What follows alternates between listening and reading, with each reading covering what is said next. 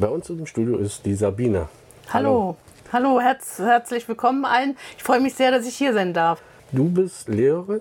Nein, ich bin Lerntrainerin.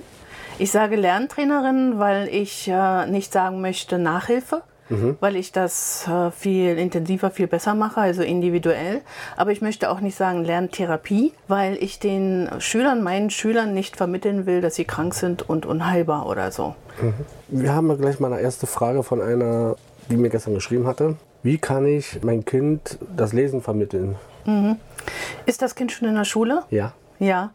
Ähm, das ist natürlich dann schon schwierig, wenn es vielleicht schon Lesen nicht mehr mag. Dann ist natürlich das Wichtigste Geduld. Ne? Also wenn es schon nicht mehr gerne liest, dann vor allem nicht laut liest, dann hat es natürlich schon schlechte Erfahrung einfach gesammelt und vielleicht noch mal ganz zurückgehen ja. auf die Silbenebene, noch mal mit Silben anfangen und ähm, ich ähm, so ganz einfache Kinderbücher kaufen und da auch die Silben einfach mal markieren. Okay. Also jede zweite Silbe markieren mit so Markierstiften. Aber es gibt auch Bücher, da sind die Silben schon bunt markiert. Ja, und ähm, dann halt wirklich nicht vor dem Schlafengehen üben. Das machen ganz viele Eltern falsch. Okay. Ähm, das wird ja auch immer so gesagt von den Lehrern in der Schule, ja, jeden Abend muss das Kind lesen üben. Ja. Das ist aber ganz, ganz falsch, weil überlegen Sie mal oder überlegt mal, ja, wir sind ja auch du, überlegt mal, ähm, das Kind geht jetzt ins Bett. Und eigentlich ist es ja die Zeit, in der man mit den Kindern kuscheln sollte, ihnen vorlesen sollte. Also es soll ja eine schöne Stimmung haben, so genau. schön ruhig und kuschelig in den Schlaf kommen. Jetzt muss es aber vorlesen und es mag lesen nicht. Also bei den Kindern, die gerne lesen, ist das okay. Die können natürlich abends vorlesen. Ne? Aber dann gibt es ja die Kinder, die nicht gerne lesen. Und jetzt sollen die da vorlesen. Und jetzt quälen die sich vorm Schlafengehen mit dem Lesen. Ja, was passiert? Es kommt schlecht in den Schlaf, es träumt schlecht. Ähm, dieses negative Lesegefühl wird ja direkt in den Schlaf mitgenommen. Und was machen wir? Wir verarbeiten im Schlaf. Also es wird immer schlimmer, das Problem. Mhm. Also bitte nicht vor dem Schlafengehen lesen. Üben. Lieber die Eltern sollen lesen. Ja, genau. Die Eltern sollen abends vorlesen. Das mhm. ist ganz wichtig. Ja? Und wenn das Lesen geübt werden muss, dann tagsüber. Irgendwann mal. Und dann wirklich mit viel Geduld. Niemals irgendwie so viel meckern. Ne? Man, man ist ja selber manchmal schlecht drauf. Oh, wie liest du denn jetzt schon wieder? Ne? Das ist natürlich Gift für die Kinder. Stimmt. Eltern brauchen ganz viel Geduld. Also wenn jetzt Eltern selber merken, oh, heute bin ich aber ganz schlecht drauf, dann gar nicht üben mit dem Kind. Mhm. Weil das überträgt sich ja auf das Kind. Das Kind merkt, äh, jetzt mein Papa ist total äh, schräg drauf wahrscheinlich bin ich schuld und jetzt lese ich auch noch schlecht. Die können ja gar nicht verstehen, dass, ähm, dass sie da gar keine Schuld dran haben. Und das ähm, ist natürlich eine riesen Last, die auf den Kindern lastet. Ja. Also wenn sie mit dem Kind üben wollen und es wirklich große Probleme hat, wirklich immer ruhig bleiben, mit viel Geduld auf die Silbenebene zurückgehen und nicht länger als 10, 15 Minuten üben, weil alles andere wird ja dann schon wieder ja, Stress. Und, genau. Genau. Wie ist es denn eigentlich äh, mit den Hausaufgaben generell in der Schule? Weil welche Zeit sollte man da investieren, äh, mit dem Kind lernen? Ja, das, ähm, das ist natürlich auch vom Schulalter wieder abhängig. Da mhm. gibt es ja verschiedene Zeiten. Ähm, auf manchen Seiten steht da sogar ganz offiziell, also ich komme ja, ich wohne ja jetzt in NRW mhm. und dort gibt es auf, auf der Seite des Bildungsministeriums direkt eine Seite, wo steht, wie lange in welcher Klasse die Hausaufgaben gemacht, also offiziell ja. gemacht werden sollen. Und das ist durchaus nicht sehr lange. Aber das ist jetzt die Frage, wenn ich jetzt ähm, Beispiel die, diese Zeit, die ich denn, die da angegeben ist, aber das Kind hat zum Beispiel ADS oder ja. ADS, äh, kann sich nicht konzentrieren, dann ist es doch eine ganz andere Zeit oder eine ganz andere ja, Nein, die Zeiten bleiben eigentlich so, ne? Eigentlich soll das Kind dann trotzdem nicht länger Hausaufgaben machen. Das Problem ist aber, dass es ja von der Schule oft nicht toleriert wird. Ne? Manche Eltern sitzen ja mit den Kindern zwei, drei Stunden. Das ist natürlich viel zu lange. Ja. Und ähm, gerade wenn das Kind sich nicht konzentrieren kann, dann ist es ja, wenn es da drei Stunden sitzt, ja erst recht kaputt. Ja, ne? ja. Also das ist ja kontraproduktiv. Also da würde ich eher schon mal mit den Lehrern verhandeln und sagen, also wenn wir eine Stunde gesessen haben, dann schreibe ich einfach drunter, haben eine Stunde gesessen, fertig. Und dann ähm, wird, werden die Hausaufgaben halt nicht vollendet. Also ich kann ja mal von meinem Sohn reden. Zum ja. Beispiel ist es ja so, dass er für eine ganze Woche gleich Hausaufgaben aufbekommt. Für eine ganze Woche? Für eine ganze Woche. Wow. Ja. Ähm, das finde ich natürlich ein bisschen schwierig, weil das heißt ja, die Eltern müssen sich total organisieren. Ne? Ja. Es ist ja eine Aufgabe für die Eltern im Grunde genommen. Die müssen ja, die haben ja dann im Hinterkopf, oh, ich komme vielleicht 18 Uhr nach Hause oder so. Und jetzt muss ich jeden Tag mit dem Kind noch irgendwelche Hausaufgaben machen. Das ist natürlich schwierig, stelle ich mir sehr schwierig vor. Ist es denn nicht sinnvoller, wenn man die Hausaufgaben generell, also wenn jetzt das Kind im Hort geht, dass dann in der Schule das gemacht werden sollte? Also zumindest in der Zeit, wo er im Hort geht. Ja, der Hort geht bis 16 Uhr. Ja. Ja, also, also in meinen Augen ist es so, wozu ist denn der Hort da? Es ist ja eigentlich eine Betreuung nachmittags und ich stelle mir das schon so vor, dass das Kind eigentlich dann nach Hause gehen müsste, schon mit gemachten Hausaufgaben. Ja. Weil nach 16, ja, nach 16 Uhr ist das Kind ja eigentlich schon kaputt. Ich meine, dann hat es schon einen äh, wie viel Stundentag hinter sich und wir sollten überlegen, das sind Kinder. Ja. ja. Und wenn die 16 Uhr erst nach Hause kommen, sind die schon müde und dann sollen sie noch Hausaufgaben machen. Also ich habe meine Hausaufgaben damals als Kind, das ist schon sehr, sehr lange her, noch im Hort gemacht. Und mhm. da wurde mir geholfen im Hort, da wurde mir sogar was erklärt oder auch kontrolliert. Also ich bin mit gemachten, richtig kontrollierten Hausaufgaben nach Hause gegangen. Das ist aber leider heute nicht mehr so der Fall. leider, ja. Aber also ich war in Nord Nordrhein-Westfalen neulich mal bei einer Diskussion dabei. Da hat man schon wieder angedacht, dass es vielleicht okay wäre, die Hausaufgaben auch in der Schule zu erledigen, weil es einfach, ja, wie gesagt, es ist für Familien eine Überforderung, es ist für die Kinder eine Überforderung, wenn die nach 16 Uhr nach Hause kommen und wie viele Eltern sind um 16 Uhr noch gar nicht zu Hause, ne? Wenn die um 18 Uhr nach Hause kommen, dann sitzen die da um 18 Uhr alle kaputt miteinander und dann sollen sie Hausaufgaben machen und lernen. Vorher noch Armbrot essen, ja. dann die Hausaufgaben machen, dann sind wir bei 20 Uhr bald. Ja, und dann will man ja irgendwie noch die Kinder runterfahren ja. Weil wenn die nicht runtergefahren sind, dann kommen die nicht in Schlaf. Und dann hat man nächsten Tag ein zappelndes Kind in der Schule, weil es ja irgendwie wach bleiben muss. Ne? Und dann heißt es ADHS. Ja, Genau. Ja. Äh, übrigens, das ist auch, habe ich irgendwo mal eine Studie gelesen, ganz, ganz viele Kinder, die auf Hyperaktiv oder ADS ähm, so hindeuten, haben eigentlich einen Schlafmangel. Ah, okay. Ganz viele Kinder haben einen Schlafmangel. Also ich habe ja hier in Berlin fünf Jahre lang auch ähm, in, als Förderlehrerin an einer Grundschule gearbeitet.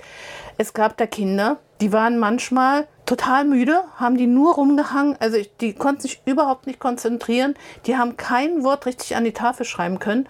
Und dann habe ich ihnen gesagt, weißt du was? Nächste Woche gehst du abends vorher rechtzeitig ins Bett. Und dann waren die am, an dem Tag ein ganz anderes Kind. Okay. Schlafmangel ist übrigens ein unterschätztes Problem. Gut zu wissen. Ja. Die andere Frage wäre, wie sieht es denn bei Mathe aus? Bei Mathe ist es ja so ein ganz großes Problem bei den Kindern. Das ist ja ähm, plus minus, ähm, ich habe keinen Bock mehr zu rechnen. Ähm, ja. Wie kann man das denn da fördern, dass die Kinder Spaß haben daran an Mathe? Ja, das ist ein ganz großes Problem. Und ich habe ja auch eine Facebook-Seite und eine Webseite und auf, äh, bin auch auf YouTube ein bisschen unterwegs.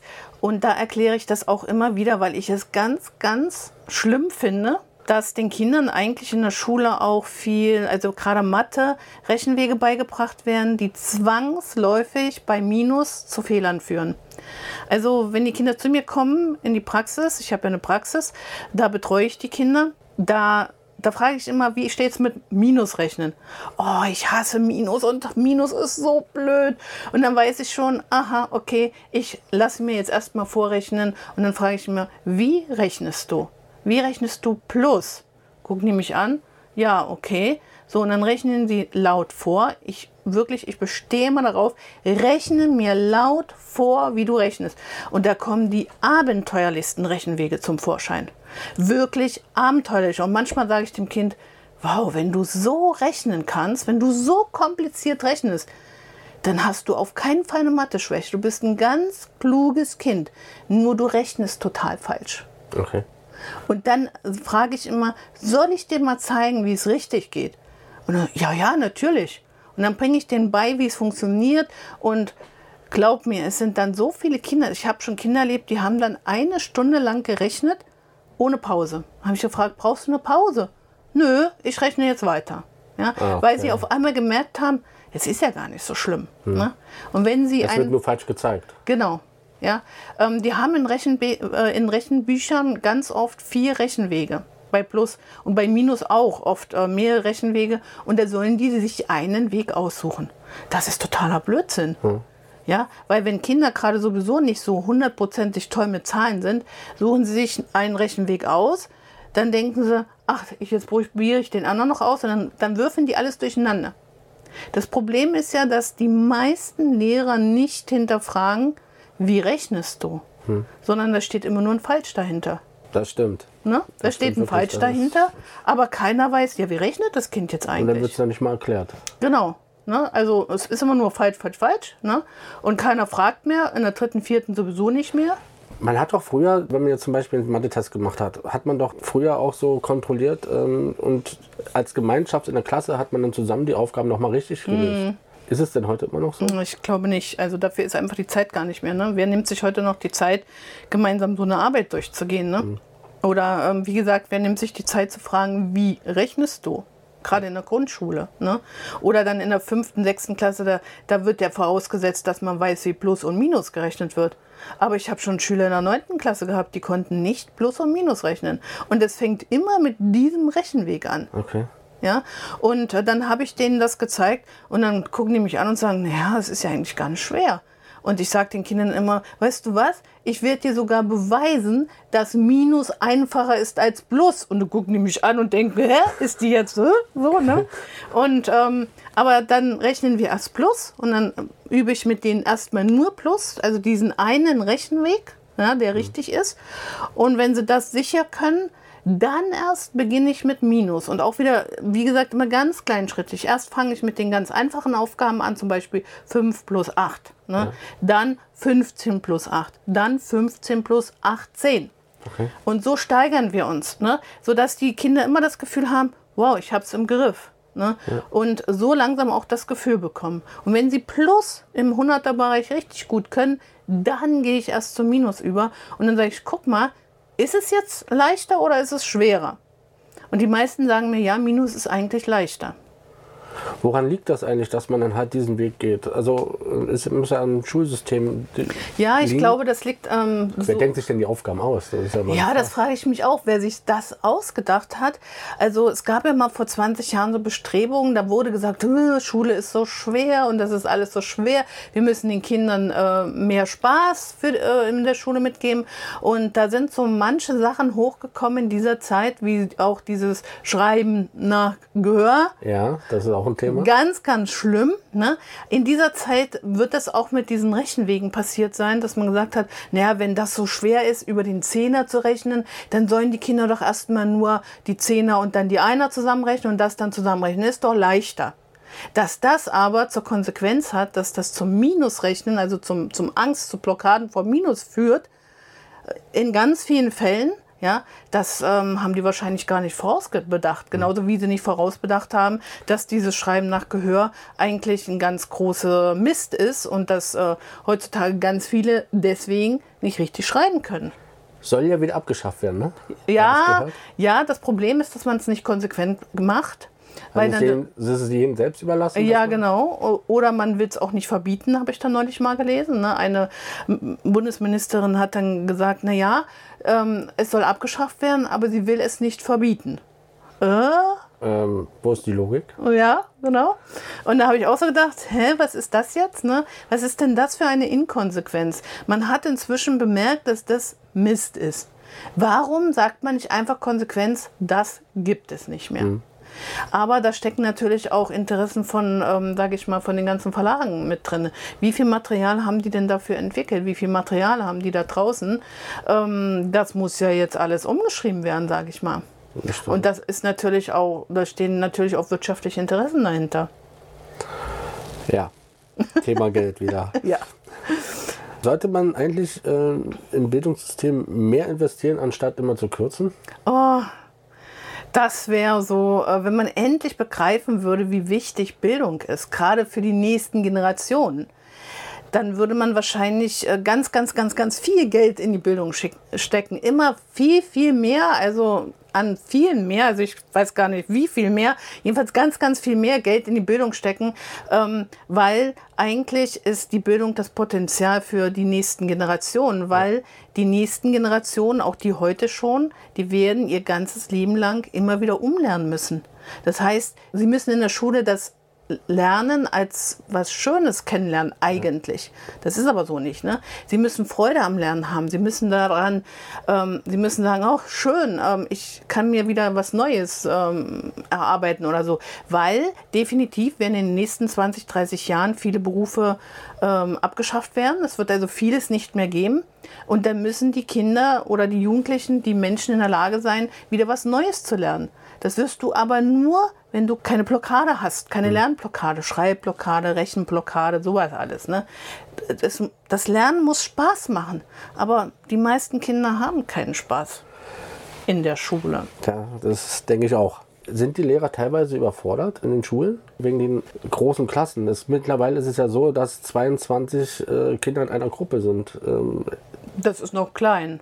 Ist noch klein, okay. Ja, es gibt ja auch äh, viele Klassen mit mehr Schülern, 28, 30. Natürlich sind die Lehrer überfordert. Also, Aber da kann man doch kein Kind gerecht werden mit dem Unterrichtsstoff. Also kann man auch nicht. Natürlich nicht. Deswegen ist es ja so, dass äh, in den meisten Schulen äh, schaff, schaffen es die, die so in der Mitte ne, ja. mitschwimmen. Ähm, die Kinder, die so Probleme haben, die halt langsamer, langsamer sind, die andere Methoden bräuchten, die fallen hinten runter. Aber auch die ganz Klugen fallen raus fallen durch. Ähm, die Hochbe viele Hochbegabte beenden zum Beispiel auch gar nicht die Schule, weil sie halt nicht erkannt werden, nicht, ähm, ne, nicht unterstützt, gefordert werden. Also die einen müssten ja gefördert werden, die anderen gefordert.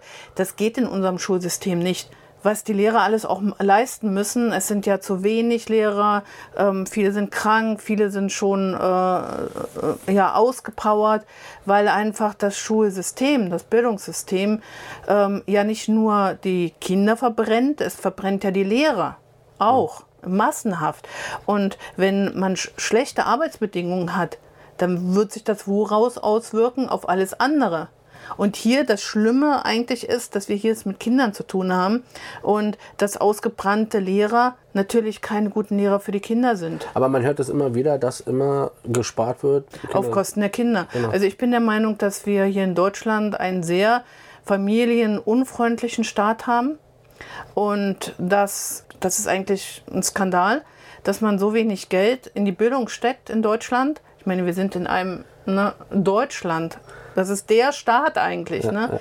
Ja. Äh, wo geht das Geld hin, frage ich mich oft. Es müsste so viel in die Bildung äh, gesteckt werden und dann könnte man auch kleine Klassen machen. Die Ausbildung der Lehrer muss verbessert werden. Das wissen wir ja alles schon ja. längst. Ja? Wird aber nur nichts getan. Wird nichts getan. Also alle Probleme, über die wir eigentlich sprechen, sind schon seit Jahren bekannt. Seit Jahren. Hm. Ich bin jetzt schon 16 Jahre lang Lerntrainerin. Und davor waren ja meine Kinder in der Schule. Also ich beschäftige mich jetzt schon, sage ich mal, 20 Jahre lang mit diesen Themen. Es hat sich nichts verändert. Aber es hört sich immer gleich an. Nur die Aufgaben werden jedes Mal anders. Ja. Na, und ja. Ähm, da kommt man dann selber nicht als Elternteil mit. Ja, ja. also es ist schlimm eigentlich. Und ähm, das ist, ähm, ja, wie gesagt, ein Skandal, es ist traurig. Ja. Wie kann man dich dann erreichen? Bist du auf der Webseite? Wie heißt die Webseite? www Sabine-Omarov, Oma, O-M-A-R-O-W.de. Ich bin auch bei Facebook unter Sabine Omarov oder Praxis für Lerntraining erreichbar. Und wie gesagt, YouTube. Gibst, Du, gibst du Beratungsgespräche für Eltern? Ja, also ich ähm, berate natürlich Eltern. Ich mache auch über online mache ich Beratungen äh, und auch Stunden. Ich arbeite ja auch mit Erwachsenen. Ähm, alle, also über Zoom, das ist so ein tolles Medium. Also da habe ich ja, ja fast mein ganzes Leben lang drauf gewartet, was heute so möglich ist an der, mit der Technik. Ja. Was möchtest du noch sagen? Mhm. Ja, dem, dem Management auf den Weg gehen so. Ja. ja. Also ich kämpfe auch sehr viel mit Vorurteilen. Ne? Sehr, sehr viel. Ähm, das ist auch so der Grund, warum ich unter anderem auch einen Online-Kongress jetzt jedes Jahr veranstalten werde, mhm. Ähm, der LRS-Kongress, weil zum Beispiel hört man ja ganz oft oder Eltern kommen auch zu mir oder sie, die Kinder hören das in der Schule. Die Eltern kommen zu mir und sagen, oh, mein Kind ist so faul und es wird immer fauler. Ne, es will nichts lernen, will nichts mehr machen. Ne? Und dann sage ich immer zu den Eltern, hm, ganz langsam bitte, kein Kind ist von Natur aus faul. Kein Kind ist faul.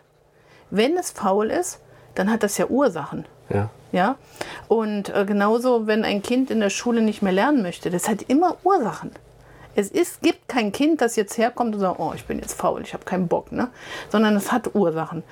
Ähm, die meisten Kinder sind faul, ähm, weil sie schon in der Anstrengungsvermeidung sind. Ah, okay. Ja, diese Anstrengungsvermeidung kommt daher, dass sie schon sehr viele negative Erfahrungen hatten. Ne? Du kannst es eh nicht. Ähm, na, wenn du dich anstrengst, dann, dann kriegst du das schon hin. Du willst ja nur nicht. Wenn du willst, dann schaffst du das. Ne?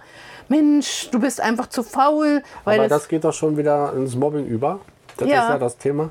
Aber das machen ja auch Eltern. Ne? Okay. Also ich glaube, ähm, wir, äh, wir, Eltern sind uns manchmal gar nicht bewusst, was wir den Kindern so alles sagen oder welche Botschaften wir denen so geben. Ne? Dabei ist es wirklich so, dass viele Kinder einfach schon so frustriert sind, die dann schon keinen Bock mehr haben auf irgendwelche Aufgaben. Ja, und das geht uns äh, Erwachsenen doch auch so. Wenn wir jetzt irgendwo einen Misserfolg haben, ne, dann versuchen wir das auch zu vermeiden, oder? Ja, stimmt. Ja, wir, wir werden uns doch nicht dann damit quälen. Aber die Kinder werden weiter gequält. Die müssen weitermachen, obwohl sie da gerade gar kein Land sehen. Mhm. Und wenn sie dann jeden Tag hören, ähm, du bist faul, dann wird das noch viel schlimmer. Das ist so ein Teufelskreis, in den die dann geraten. Ne? Weil dann irgendwann denken sie, naja, ich bin ja eh zu blöd dazu, ne? Ich, ich kann das eh nicht. Warum soll ich denn jetzt irgendwas machen? Ich werde Mathe nie lernen, das sagt mir ja auch jeder, ne? Der Lehrer in der Schule sagt, äh, du kannst es eh nicht, ne? Meine Eltern sagen oder mein Papa sagt, oh, naja, Mathe war ja auch nicht so mein Fall, ne? Und ähm, naja, streng dich mal an, wirst schon irgendwie hinkriegen, ne? Ja, was sind denn das für Botschaften? Hm. Das stimmt. Da würde doch das jeder irgendwann aufgeben. Genau. Ne? Ja. Und wir Erwachsenen schaffen es uns aber dann äh, da rauszuholen. Ne? Wir umgehen das Problem dann ganz. Ne? Ja. Können die Kinder ja nicht. Aber ist dieses äh, Problem ja auch eigentlich auch in der Schule? Ähm, in dem Sinne, wenn jetzt der Lehrer jetzt sagt, zum Beispiel, äh, du bist nichts, du kannst nichts mehr und äh, ja. so weiter, das ist ja auch so ein großes Thema. Ähm, dann hört ja der eine äh, Schüler, der dann halt ähm, teilweise, sage ich mal, ähm, ein Streber ist, der wird dann gemobbt, weil er halt äh, das besser kann. Und der andere wird dann wieder gemobbt, weil er das nicht kann. Ja. ja das ist, äh, wie kann man damit umgehen?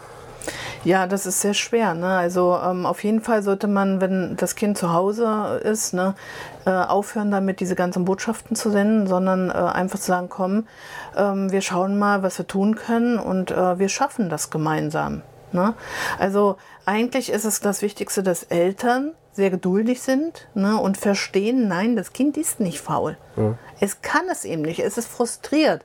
Und wenn sie, Eltern merken, das Kind wird immer fauler, dann wird es nicht fauler, weil es halt faul sein will, sondern dann hat das eine Ursache. Und dann braucht es Hilfe.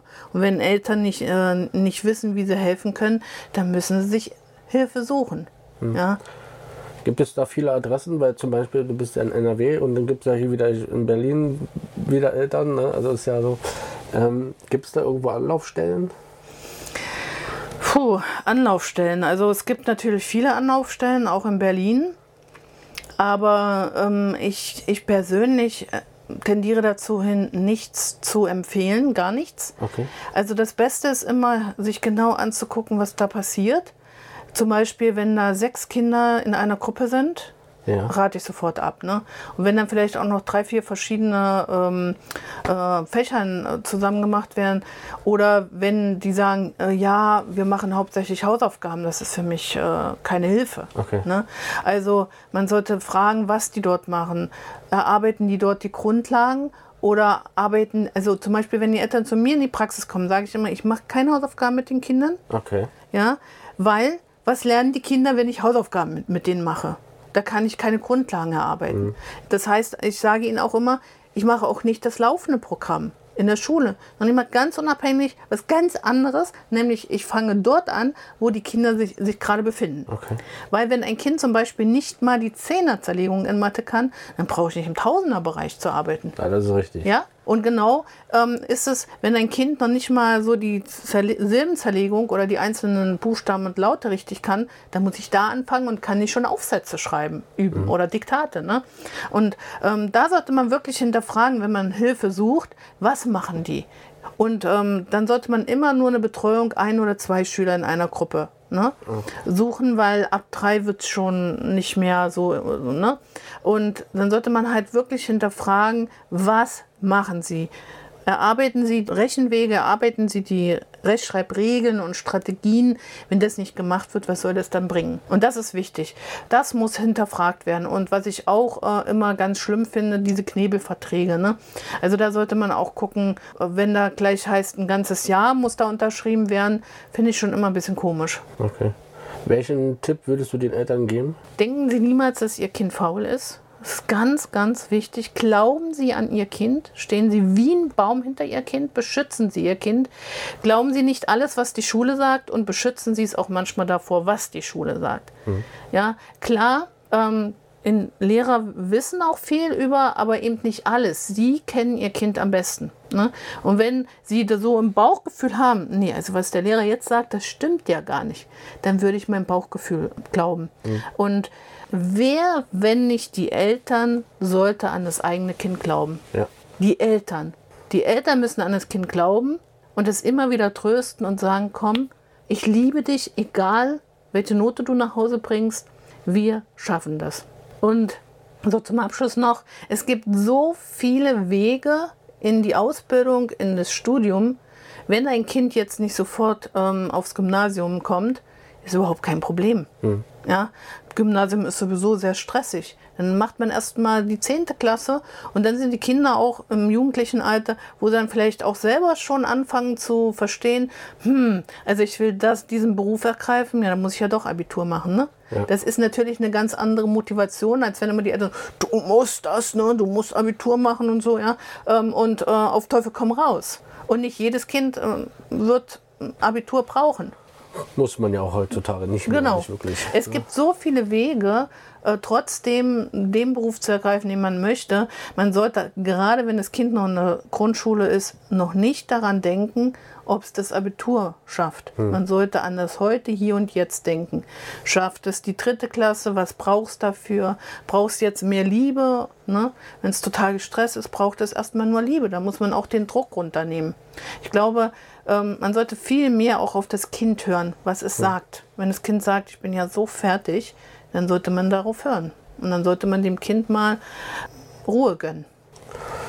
Vielen Dank, dass du hier warst im Studio. Gerne. Vielen Dank, dass ich kommen durfte. Sehr gerne.